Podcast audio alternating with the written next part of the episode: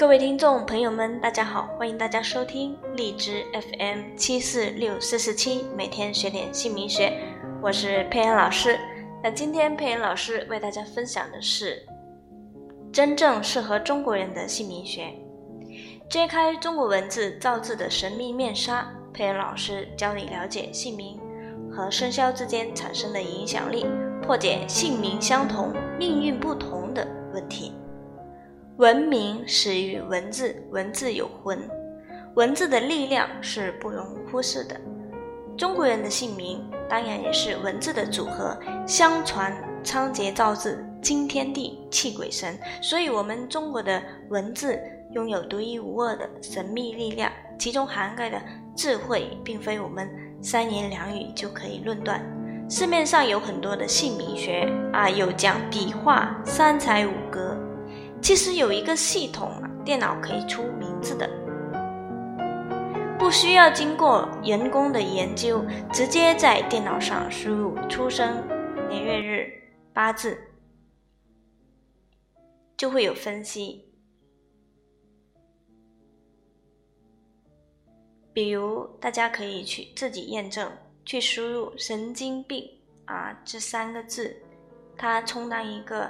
名字的角色，不管是哪一年出生的，男的女的，都可以得到很高的一个格局评分，九十八分以上。任何属相都是一样的。如果你不小心请到这种人帮你起名字，只能自认倒霉，属于自己的一个磁场啊业障吸引的。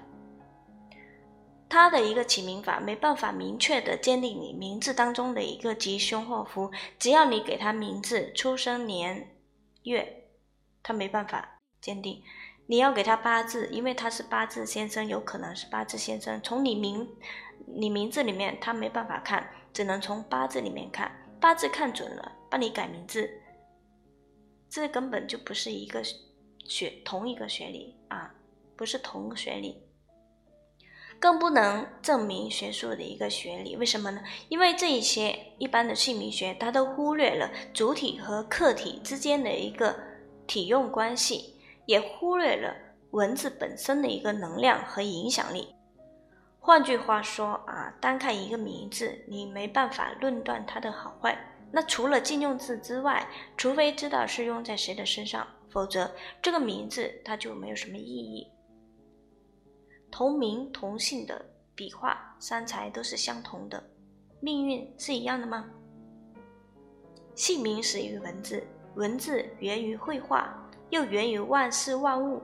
万事万物它包含五行，因为五行阴阳五行相生相克啊，作为姓名学的造化之功。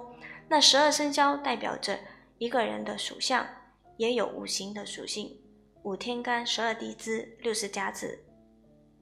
那文字的形音义，它配合字的阴阳五行、暗藏等等，我们的一个姓名学讲究。那有了体用，才能成立这样的一个啊学术的一个理论，从而可以论断姓名的吉凶。姓名包含生肖、阴阳五行、造字、拆字学。等等这些学理，那这个才是真正的适合中国人的一个姓名，姓名学去改名起名，那并非只是数理笔画这么简单。